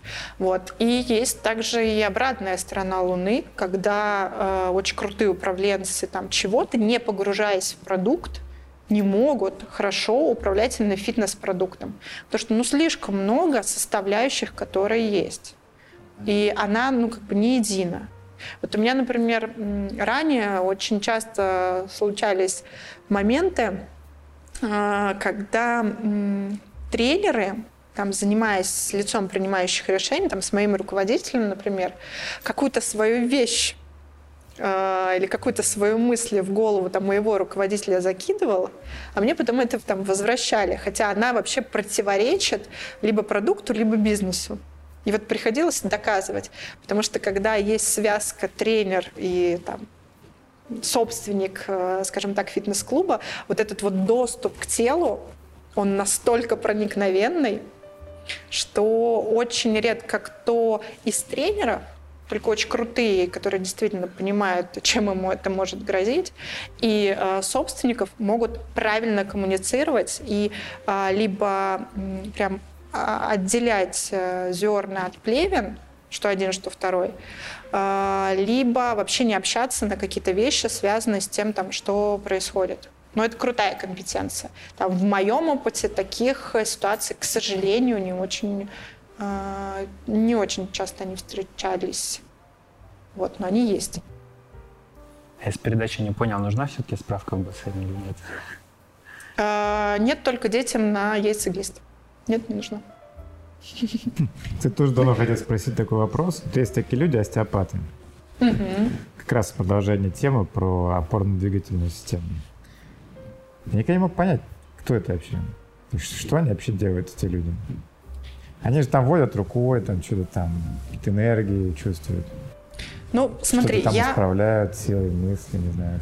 Кто это вообще? Смотри, ну, остео — это кость. Так. Остеопат – это человек, который условно вправляет кости, но не мануальщик, который это делает там, резкими техниками, а там достаточно там, э, спокойными. Это вот мне сложно тебе сказать, потому что я не владею компетенциями остеопата. Я могу только про тех людей, с которыми я работала и которые действительно восстанавливают а, правильное нахождение твоей костной системы в организме, потому что это важно. А, и вот по собственным ощущениям, потому что я в определенный период пользовалась услугами, причем разных, угу. И чувствовала эффект. Да, с точки зрения там, клиента кажется очень странным, потому что ты лежишь, ну, по крайней мере, там чаще всего я лежала, мне трогали голову, ну и просто я что я чувствовала, то там сильнее, то слабее, то сильнее, то, что я чувствую. Но на самом деле у них уровень компетенции работы, а, в том числе, например, с костями черепа, он очень большой. Я не знаю, что они чувствуют, я не знаю, силой мысли, какими-то энергиями или еще ничем работают. Но я могу сказать, что после там, регулярного посещения, я надеюсь, что это не плацебо, потому yeah. что а, ну, может быть, но я надеюсь, что нет. А, я вообще верю в такие вещи. А, результаты чувствовала, потому что у меня в связи с моим прошлым а, спортивным очень большие проблемы с поясничным отделом позвоночника. И а, у меня были такие боли, когда ну, реально ты лежишь вот вроде бы на спине, а там нагрузка на позвоночник ноль, а я перевернуться не могла, потому что дикая была боль. И после посещения остеопата у меня эта боль проходила, проходила, проходила, а потом просто ты включаешь тренировки, и у тебя появляется результат. Или помимо остеопатов, возможно, ты слышал, и ты, Кирилл, возможно, слышал о такой науке и кинезиологии, и с точки зрения а, там, применения в обыденные, ну, с точки зрения, наверное, применения там, в бытовом а, моменте, есть такая прикладная кинезиология, когда определенными там, движениями, когда люди знают, каким образом у тебя работает мышечная система в том числе, и как мочка левого уха а, связана с мизинцем на правой ноге, как работать с определенными частями тела для того, чтобы убирать какие-то зажимы, чтобы вот эта вот связь была восстановлена. Потому что можно, конечно, говорить о том, что это там лженаука или такой науки нет, но они внедряются в нашу жизнь. И это не просто там работа с мышечной системой или с костной системой, это такой симбиоз и уровень глубины знаний. Это как в массаже. Для того, чтобы, не знаю, а, расслабить э, какую-то точку болевую на трапеции, вообще на воротниковой зоне.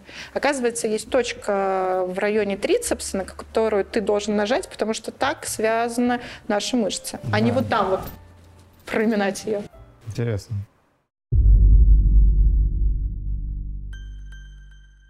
Я еще хотел вопрос один задать по поводу э, кастомизации и вот фитнес э, то, что вы вначале говорили, есть условно интровертивная молодежь. Uh-huh. Я себя к ней не отношу, и навряд ли бы я ходил один заниматься. Скорее бы я тогда дома занимался.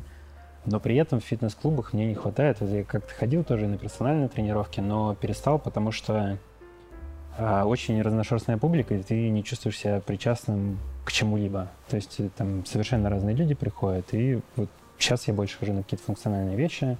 Если cycle to cycle, если бассейн, там, то это I love swim или еще что-то. А вот фитнес-клубы, они пытаются как-то с этим работать? Или, в принципе, они изначально заложены под как бы массового, условно, клиента? Нет, безусловно. Есть даже такая концепция, мы тоже с ними работаем, это создание клуба в клубе когда у тебя образовывается определенная целевая аудитория, и по нашим исследованиям они продлеваются больше всего, это наш там LTV э, и, собственно, э, наша ликвидность, потому что легче продлевать. Так вот, э, есть определенные и необходимые BTL-технологии, в том числе там создание мероприятий, когда ты под мероприятие создаешь определенную целевую группу, которая готовится, там, не знаю, к соревнованиям по плаванию. И ты создаешь там внутри одного своего клуба, или ты как тренер объединяешь там людей, которые хотят готовиться к этому соревнованию, вот в такую группу и формируешь у них интерес. А, кто-то занимается йогой, и вот э, этот тренер должен и обязан создавать вот эту вот э, среду коммуникации, создавать сейчас там с помощью чатов, э, с помощью того, чтобы приглашать, не знаю, их после тренировки попить чай, что очень правильно. Есть, но, к сожалению, там не везде, не везде это реализовано, а, и не у всех это получается сделать, потому что чаще всего сейчас это такая индивидуальная работа конкретного тренера. Вот если он любит э, плавание, то он, кто его окружает, в это будет заряжать. Вот. Но я считаю, мы тоже будем над этим работать. Это необходимо делать там на глобальном уровне, потому что там мой опыт показывает, что действительно удержать таких людей, ну как бы это ни звучало грубо, очень легко, потому что они уже включены в определенную общность. Например, такой очень показательный кейс – это кроссфит. Там, а, в чем его смысл, помимо а, того, что мы видим там, как клиенты с точки зрения там, тренировок или соревнований, которые дел, делаются, называемые там а, опены у них, это что когда ты попадаешь в группу кроссфита, ты попадаешь в некую общность, которая не с точки зрения тренера тебя мотивирует, а внутри люди мотивируют. То есть ты не пришел на тренировку, тебе там пишут, блин, ты что, пропустил тренировку и так далее и тому подобное.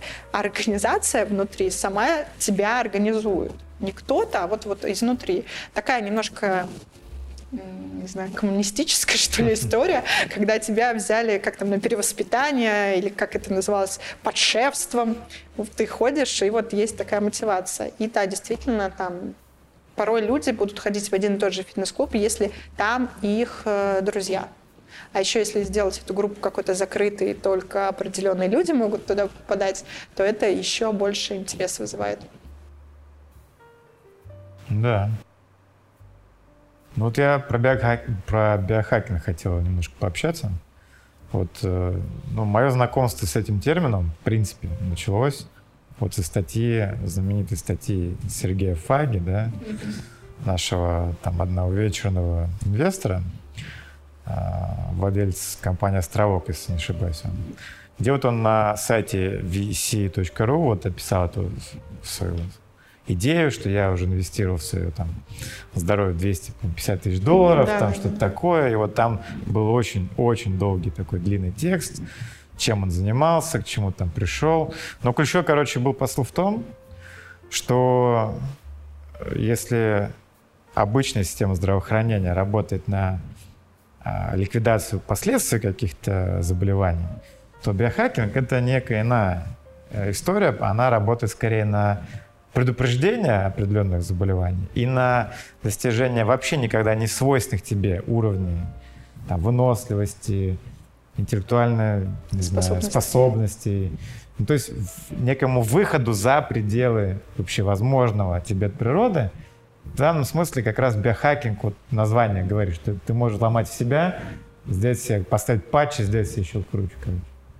В этом такая некая идея. И там описывается множество-множество вещей и всяких анализов и тому подобное, но это, в общем, был такой большой потом бум информационный.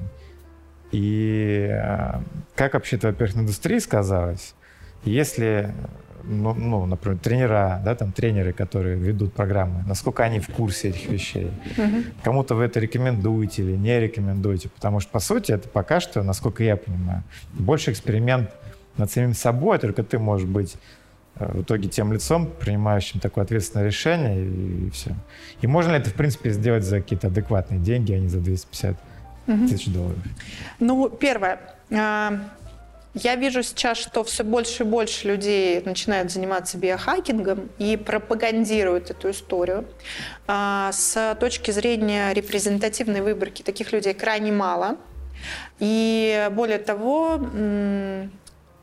да, они появляются в фитнес-клубах, тренеров, ну, я практически не знаю по всей России, но они, возможно, есть, но, опять же, в процентном соотношении э, очень мало. Объясню, почему. Первое, нигде нету научных доказательств а, всех действий, которые люди применяют. Потому что это действительно, как ты ранее сказал, некий эксперимент над собой. А, поэтому там, даже если мы берем западные индустрии, в том числе фитнес, а, там это не применяется, потому как на Западе, даже если ты как тренер клиенту порекомендуешь что-то или иной вид витаминов, угу а у него что-то случится, виноват ты. То есть там даже на образовательном уровне угу. тренер, тренер, нутрициолог, нутрициолог и так далее и тому подобное. Естественно, там большинство наших тренеров просто не обладают этим, этими компетенциями. А, а, отвечаю ну, на вопрос о том, как это развивается. А, с точки зрения возможностей мне представляется, что через какое-то время это, конечно, придет в фитнес-индустрию. Mm-hmm. Так же, как и различные диеты, там, не знаю, кремлевская диета приходила как-то фитнес, а, сейчас а, интервальное голодание, до этого кето-диета, до этого Аткинсон и Дюкана была очень известная диета. Ну, то есть как, все да, зависит да. от того, как это продвигать. А, поэтому пока это не развито, об этом можно говорить. Это нужно на самом деле пропагандировать, потому что это действительно не вылечить болезнь, а улучшить свое состояние и какие-то там предпосылки раскрыть себе. Это вот про раскрытие твоего потенциала. Это вот, я бы так э, это да внедряла в голову людей.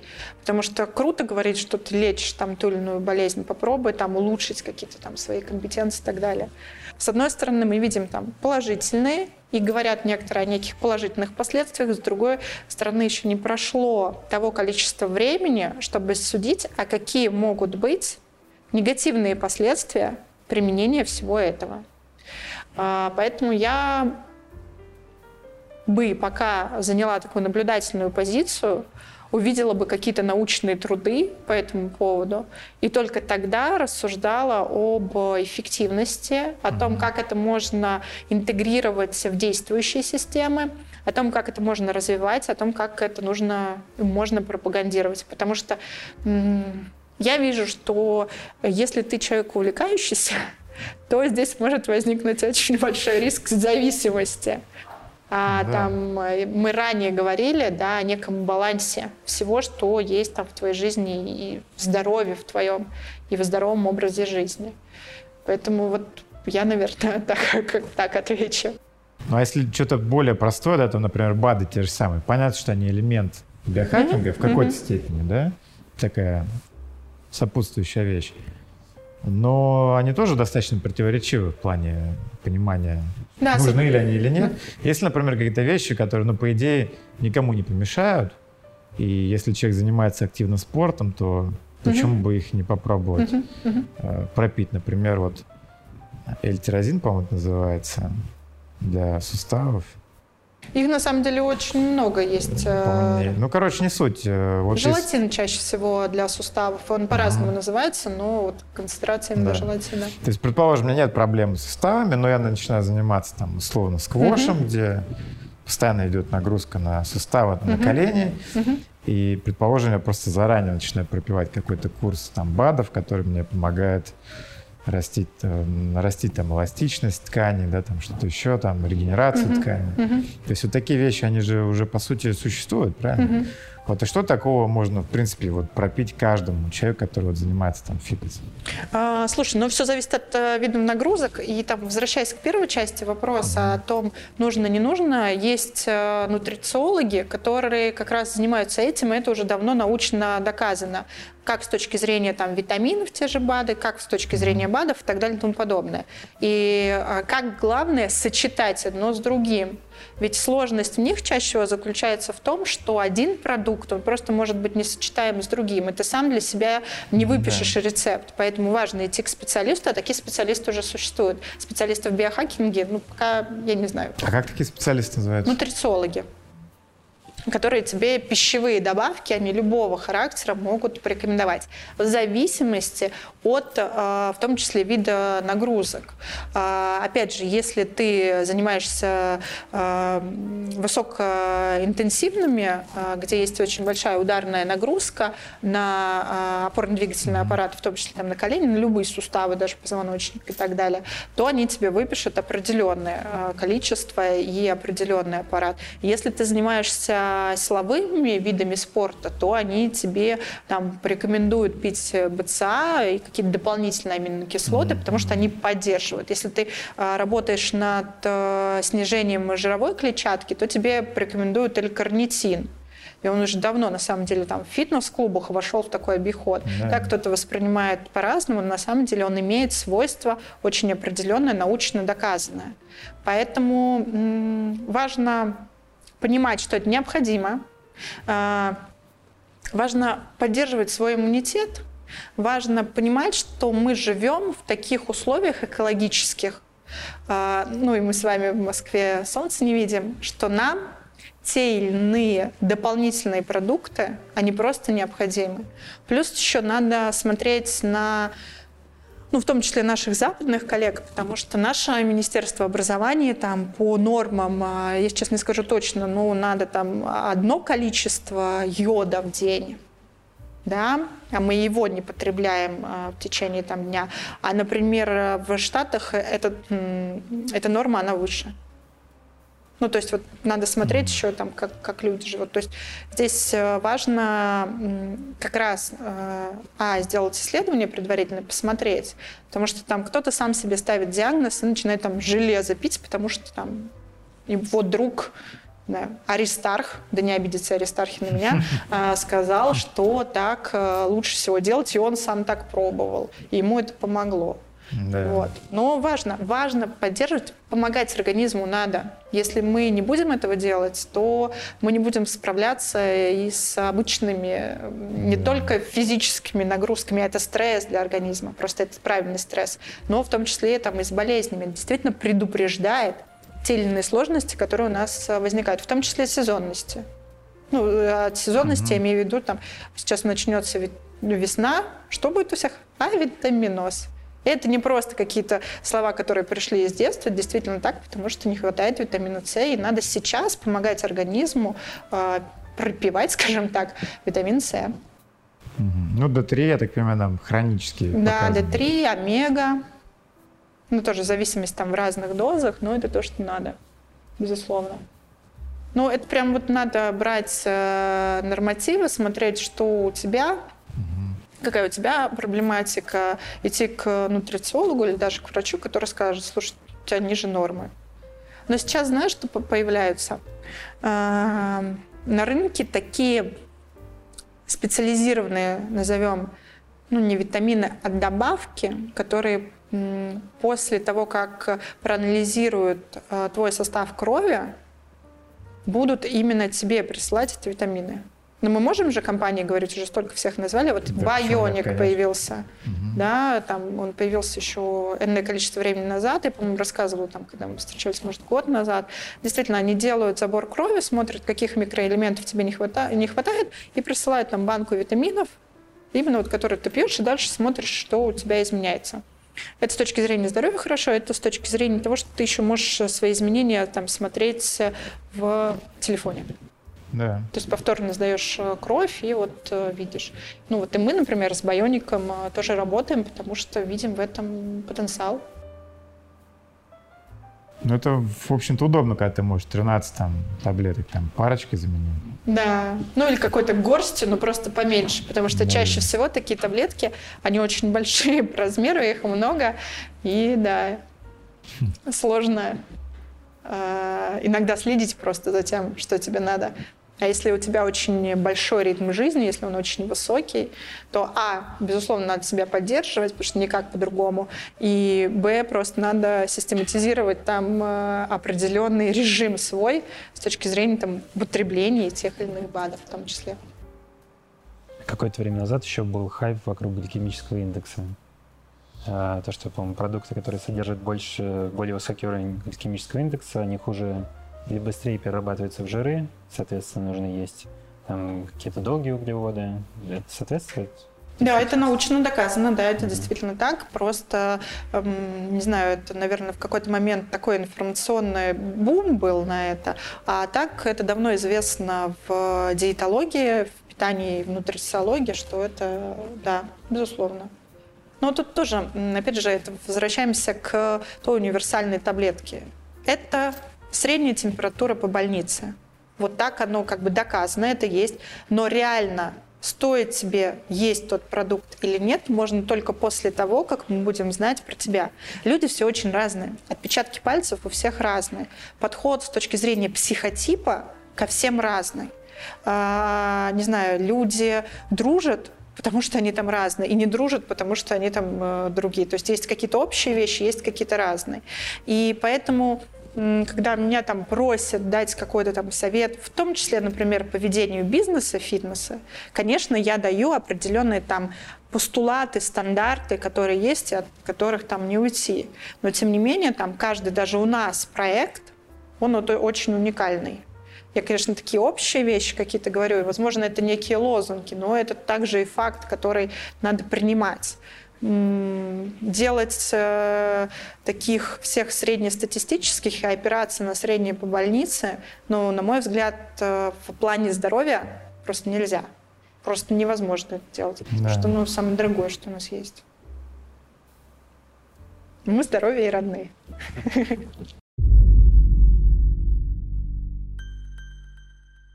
Если вообще говорить о России, вы же общаетесь там с зарубежными коллегами? А, что отличает нас? Кроме, вот, я так понял, там аэробики, еще чего? Ну, кроме процента проникновения, наверное, да, да, да. нас отличает... Э, ну вот, например, у меня есть подруга, которая давно живет в Нью-Йорке и занимается там фитнесом, причем на высоком уровне. Она там SEO определенных э, компаний была. И она говорит, что у нас, например, в России с точки зрения там софта, CRM и так далее, намного круче технологии, э, чем у них. Но они там круче в сервисной составляющей, чем э, мы во многих. Они больше форматов могут предоставить, или точнее у них уже наверное, все-таки это именно такая история про время, поскольку они больше существуют, у них все-таки больше форматов предоставлено. Но основное — это категоричное, другое, категорически другое отношение к фитнес-индустрии. Там люди ходят в фитнес, чтобы не заболеть, чтобы быть здоровым, потому что мы все знаем эту а, пословицу, поговорку или крылатое выражение, которое используют американцы, что если ты больной, значит ты бедный. А, ну, потому что ты дальше не сможешь себя содержать. Так же, как они очень часто говорят, что если ты толстый, о, если ты с избыточным весом тела, то ты бедный. А, именно так там говорят. Поэтому ходят в фитнес не для того, чтобы вот быть здоровым, для того, чтобы ты в определенном возрасте а, взрослым а, мог поддерживать свою физическую активность, не ходить с палочкой, чтобы тебя не отдали в дом престарелых. Да даже люди там, определенного возраста, старики, они тоже посещают фитнес-клуб. А у нас есть стереотип, что фитнес-клуб это только для там, молодежи. Да. Хотя мы видим в наших клубах, слава богу, э, достаточное количество, в том числе там, людей э, 60 плюс. И это круто, я считаю. Так, ну, вот, к этому надо идти и дальше. Потому что, ну, а какая еще может быть активность у людей, как они еще могут себя э, поддерживать в физической активности и быть э, здоровыми. Поэтому вот, наверное, вот такие два аспекта я назову. Ну, конечно, там на Западе они быстрее принимают все новое, чем мы. Это тоже факт, различные там программы. Но это, наверное, основное. Вот если первые три момента пришли в голову, значит, они вот есть. Все остальное я уже буду выдумывать. Ну, мы тут частично коснулись темы бодипозитива в этом ответе на, на, на вопрос. Но понятно, что мы в данном дискурсе чуть-чуть отстаем. Ну, а если говорить там про регионы, то тем более. И вот э, в контексте того, как раз тоже хотел задать вопрос, что ты очень крупный руководитель девушка, как вообще в регионе, есть ли какое-то проявление вот этой гендерной дискриминации, сексизма, да, какого-то, каких-то трудностей в плане работы? Я бы сказала, не только в регионах. Когда я лично сталкиваюсь очень часто с тем, а, когда там идет работа с мужчиной, который там видит меня первый раз, то первое, что я вижу, это в глазах недоумение. А считывать этот взгляд я научилась уже со временем, в том числе потому, что я рано начала работать. Я конкретно работать начала там, в 14 лет, а руководителем крупным я стала в 21 год. Ну и вы представляете, когда мужчина на тот период, когда мне было 21 год, а ему 40 лет встречает меня и говорит, а ему говорят, потому что у него есть там все полномочия по принятию определенных решений, конечно, а, складывается складывалось а, недопонимание очень большое. Да господи, о чем я говорю? Даже у женщин было недопонимание. А, поэтому здесь не только про гендер, про возраст. Я помню, что у меня была установка, такая внутренняя цель когда мне исполнится 30, когда мне исполнится 30, я не буду вот так сильно переживать, потому что были очень сильные, было очень сильное давление, были прям гнобления, и приходилось прямо из себя успокаивать, чтобы не идти на какие-то конфликты.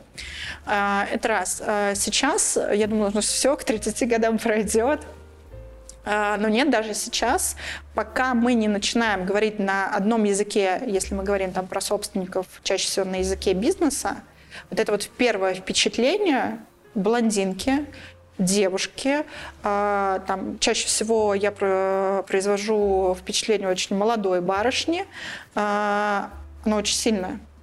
И в этом есть определенные сложности, потому что ты понимаешь, что тебе надо доказывать, что ты там не стереотипная блондинка. Я, конечно, уже перестала доказывать. Мне это уже не интересно. Но и потом, конечно, меняется ощущение в течение разговора. Особенно часто это происходит, когда какие-то сложные переговоры, и ты прям видишь, я прям вижу, ощущаю, чувствую, что тебя качают с точки зрения тех или иных условий, которые интересны другой стороны. А ты понимаешь, что за тобой большая компания. Ты не можешь там подвести своих руководителей, свою компанию, там, своих сотрудников и пойти на те невыгодные условия, которые есть на той стороне. И ты начинаешь в том числе тоже там, ту сторону прокачивать. Но единственное, что я э, не любитель жестких переговоров. Я достаточно гибкая, но при этом там свои условия, которые выгодны для компании, я буду отстаивать достаточно долго. Э, но я не буду это делать, опять же, какими-то там, знаешь, позами, в которых там я периодически вижу мужчин, вот, вот это вот. Я буду держать себя в руках. У меня, наверное, иммунитет на такое отношение уже образовывается, хотя я там периодически дергаюсь. Но внутри я стараюсь внешне это не показывать. только потом могу с кем-то обсудить. Mm-hmm. Но вот э, начинаю давить свою позицию. И с точки зрения языка жестов, как меняется положение, вы себе представить не можете. Вот из такой вот поза человек сразу, э, ну не сразу, через какое-то время меняет положение своего тела. И тут я понимаю, окей, все, контакт пошел, и здесь уже можно не думать о гендерной э, разнице. Вот. А динамика у тебя какая-то есть вообще вот за время твоей работы? Или все как было, оно, в общем, так и есть? Ничего не поменялось особо. Как было. Но раньше у меня еще, возможно, возраст накладывал отпечаток, ну, там, 20-летняя девица. Сейчас, по идее, он не должен накладывать отпечаток, но периодически я вот сталкиваюсь и с возрастными а, такими а, сложностями. Но тут еще манера. А, наверное, коммуникации. Я все-таки отношу себя а, к человеку современному. А, я отношу себя к человеку, который не с жесткой какой-то установкой, если говорить про теорию поколений иксов, я всегда про сотрудничество. И всегда про то, что везде, в любом бизнесе можно найти win-win, если ты хочешь. А если у тебя, назовем это так, я называю это так, старый, э, старая манера, угу. старый стиль руководителя или там собственника и так далее, то ты этот вин, в принципе, не будешь со мной искать. Тебе очень сложно будет психологически. И тут неважно, как бы женщина, мужчина, здесь просто не подходит именно поколение. И поэтому ну, не всегда там да, происходит да. какой-то симбиоз, Именно потому что у нас уже взгляд на то, как руководить командой, он, другой. А там он там более взрослый, скажем так. Но опять же, я надеюсь, что я взрослых людей не дискредитирую сейчас, и мужчин в том числе. Потому что есть очень, очень крутые истории, даже э, э, там получается, когда мне было 20 лет, когда тоже там был собственник, э, которому было 36-40 лет, и он меня слышал, и он понимал, что все, что я говорю, даже если мне 20 лет, я девушка, это основано на опыте, это основано на экспертизе, это дает свои результаты.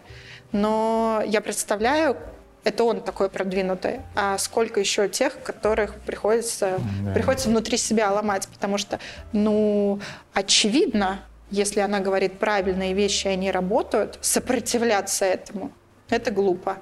И вот тут вот надо, мне кажется, тем людям думать о результате, а не об оболочке.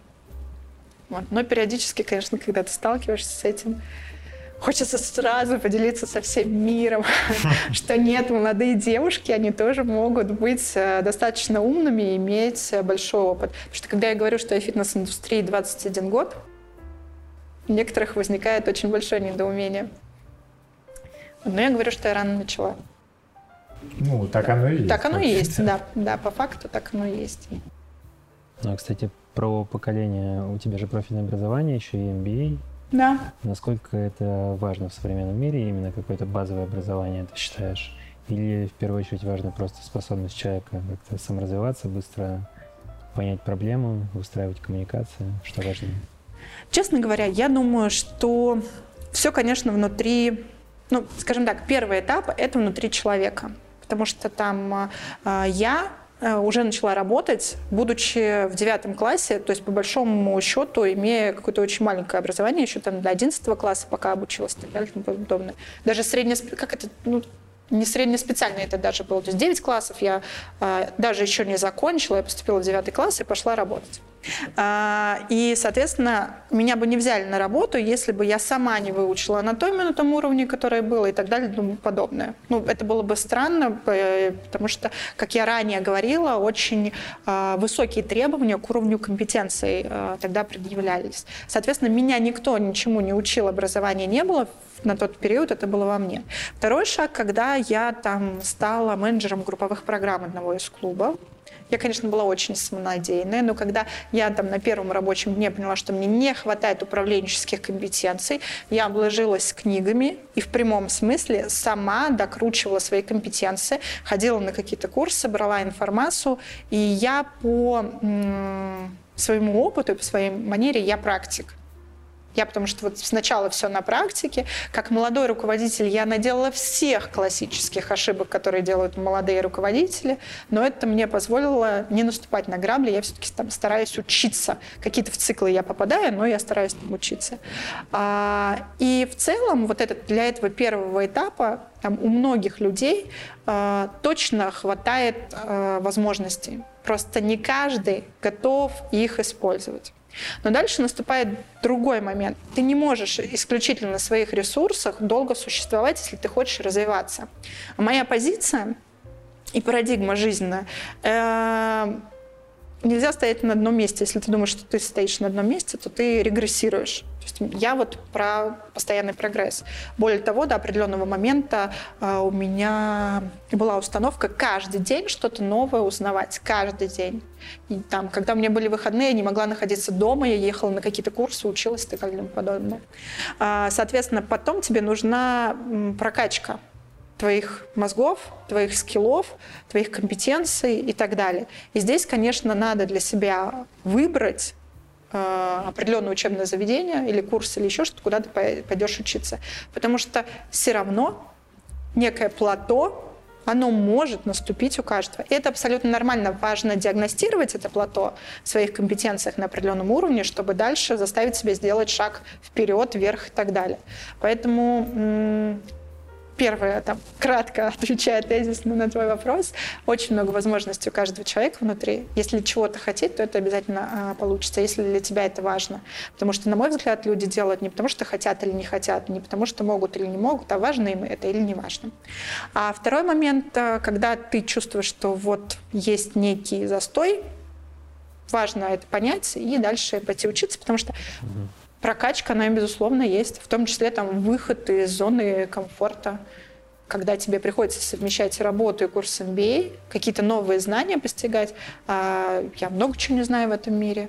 И, конечно, очень круто потом еще это внедрять. Я кайф получаю не от приобретения знаний, а, именно с точки зрения рабочих моментов.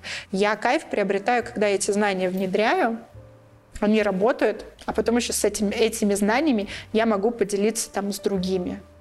Я часто, конечно, э, в утрированной форме, я прям говорю вот так и никак по-другому. Это я про стиль управления, да, раньше, э, ранее говорила о другом. Но, тем не менее, я некие будущее в поведении того или иного руководителя э, и результатов его действий могу уже сейчас сказать. Они могут не послушаться, что часто очень тоже происходит, а потом все-таки там через полгода, через, пол, через год осознать, что вот в той точке я была права. Но я их просто ну, там, не удерживаю. У меня очень много э, бывших сотрудников, с которыми мы по-разному расставались, в том числе не очень хорошо, через какое-то время говорят, Ирина, спасибо. Спасибо, а, там, за то, что мы там расстались в какой-то момент, потому что я нашел себя в другом, и вы мне правильно сказали, я не терял там время, хотя там расставания могли быть сложны. Или спасибо, что там тоже, например, мы нехорошо расстались, потому что э, я через какое-то время осознал, там, поработав в других компаниях, что вы-то были правы. Потому что все познается в сравнении. Вот смотря с чем сравнивать, и там я всегда своим сотрудникам, это правда абсолютно, э, желаю прям мега добра очень мало людей, которым я не желала ничего и давала ту характеристику, которую считала нужным, и она не всегда шла на пользу. Но вот в общей массе я вот даже если какие-то действия, которые не популярные решения, а, принимаю, они чаще всего не во зло.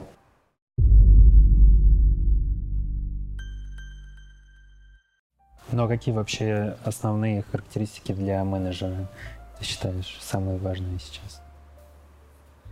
Когда нанимаешь на работу кого-то, допустим. Знаешь, часто ты мне задаешь вопрос, который я всегда задаю кандидатам на те или иные вакансии. Ну, например, какими пятью компетенциями или характеристиками должен обладать э, хороший руководитель. Mm-hmm. Для меня пять это слишком мало. Я считаю, что это прям должен быть э, набор компетенций. И здесь не существует универсально правильного ответа. Для той или иной ситуации, для одного или другого проекта а, характеристики могут быть абсолютно разные. Но основное, что точно там мне ложится на душу, то, что руководитель должен быть лидером, как он этого достигает? С помощью коммуникативных компетенций, с помощью, э, не знаю, там, ведения за собой команды, но он точно должен быть лидером. Я считаю, что руководитель э, должен вдохновлять команду на там, свершение. И и наоборот, команда должна вдохновлять руководителя на то, чтобы у него... То есть это вот прям такая вот игра именно в твой ворота, не в одни ворота. Потому что Лично я сталкиваюсь с тем, что когда я снизу не чувствую там поддержки от команды и так далее, у меня у самой опускаются руки, и я же тоже человек, мне тоже там нужна энергия. Я ее, конечно, там питаю где угодно, но вот, вот там, грубо говоря, самые дорогие люди, на которых ты можешь опереться, это твоя команда. У меня очень сильная вера всегда в людей. Я могу э, увидеть их сильные стороны, могу увидеть слабые стороны, их там возможности, какие-то угрозы в нашей коммуникации, но я всегда вот верю. Я всегда считаю, что если человек хочет работать со мной, учиться и так далее, потому что есть чему научиться, то он это будет делать. И будет все время находить какие-то возможности. А, хотя они могут быть разные. Где-то я там слишком добрая, где-то там условно слишком злая. Понятно, что это очень бытовой э, язык э, и косноязычный. В то же время там, а, руководитель — это тот, который дает возможности для реализации идеи команды своей. Вот я прям э, кайфую от того, когда команда приходит и говорит, давайте сделаем это, давайте сделаем это, давайте сделаем это. Да, мы там смотрим все риски и там либо реализуем, либо не полностью реализуем. Вот это вот тоже мне представляется крутая компетенция. И, конечно, все основные функции менеджмента. Потому что если ты не ставишь цель, не ставишь задачу, ты там не сможешь не вдохновить ничего. Если ты э, не работаешь э, с функцией контроля, то тоже навряд ли у тебя получится там, там супер-мега команда. Хотя я сейчас прочитала эту книжку про э, культуру Netflix. И понимаю, круто, блин, как бы было классно работать в такой команде, где нет вообще границ и так далее и тому подобное, но понимаю, что там ментальность нашего человека, там и те ресурсы, которые я имею, не дает мне не контролировать свою команду. Эта функция, она должна быть. Да, это точно. Вот. И там все остальные вещи, связанные с делегированием и с мотивацией, это вот как бы один блок, который характеристик, которыми руководитель должен обладать. И здесь не должно быть такого, что одна компетенция э, намного ярче выражена, чем другая. Хотя по теории диск мы, люди, да, делимся на там четыре типа. Красный, который отвечает за результат, э, синий, который аналитики, желтый и зеленый, не помню за что, но такие лайтовые ребята. Вот, и, соответственно, по большому счету все равно одна или другая характеристика у нас э, развита больше, нежели чем там другие. Это говорит о чем? Надо это осознать. Крутой руководитель в разных ситуациях разные компетенции проявляет. Может быть и красным, и зеленым, и синим, и желтым. И надо просто в себе это чекать и определенные действия предпринимать для того, чтобы достигать результата. А все это только для результата. Я вообще в последнее время очень редко захожу в соцсети. Раньше у меня была мечта. Три года назад надо брать 100 тысяч подписчиков в Инстаграм. Угу. Сейчас мне абсолютно все равно, потому что моя мечта, она как-то переросла, и я, наоборот, сейчас себя стараюсь э, ограждать, мне просто стало неинтересно.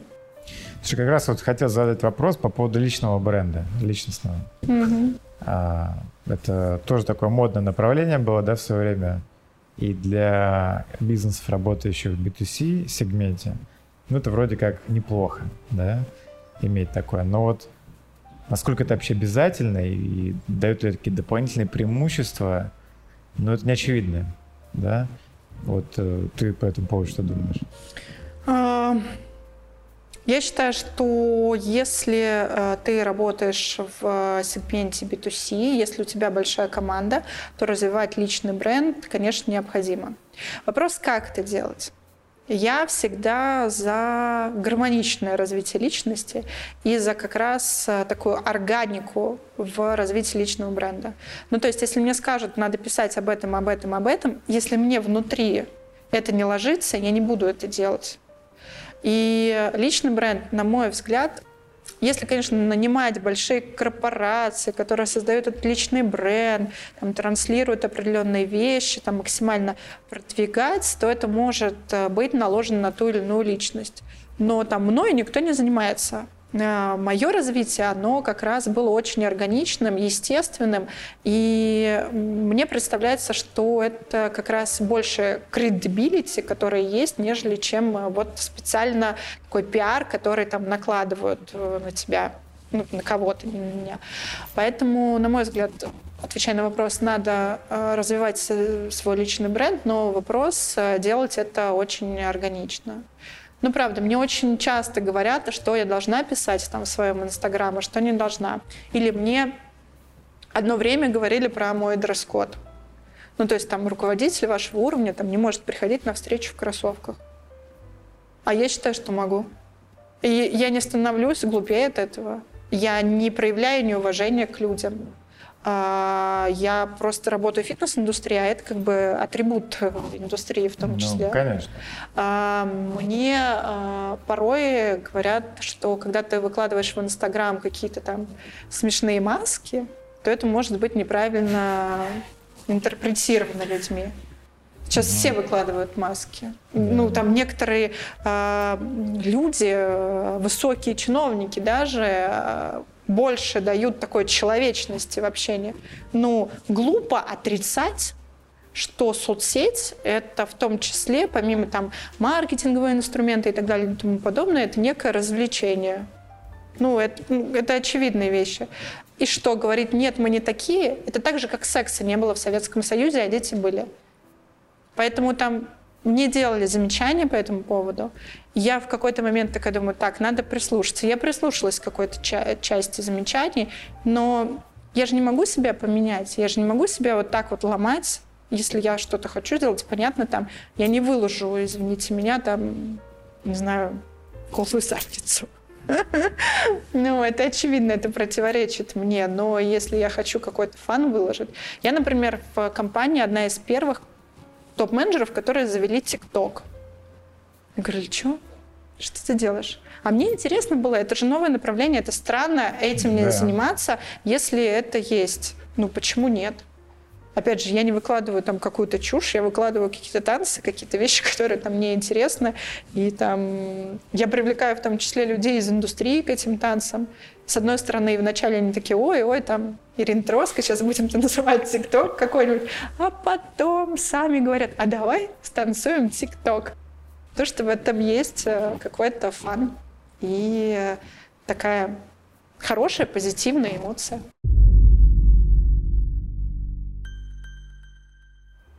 Что ж, мне кажется, мы сегодня очень продуктивно пообщались, обсудили действительно да, самые разные темы. И индустрию непосредственно, да, и какие-то футуристические вещи. Поэтому от нашего лица я хочу сказать огромное спасибо за то, что пришла к нам в гости. Спасибо. Вот, за отличное настроение. Ну и, конечно, мы будем тебя звать в будущем. Спасибо большое. Спасибо.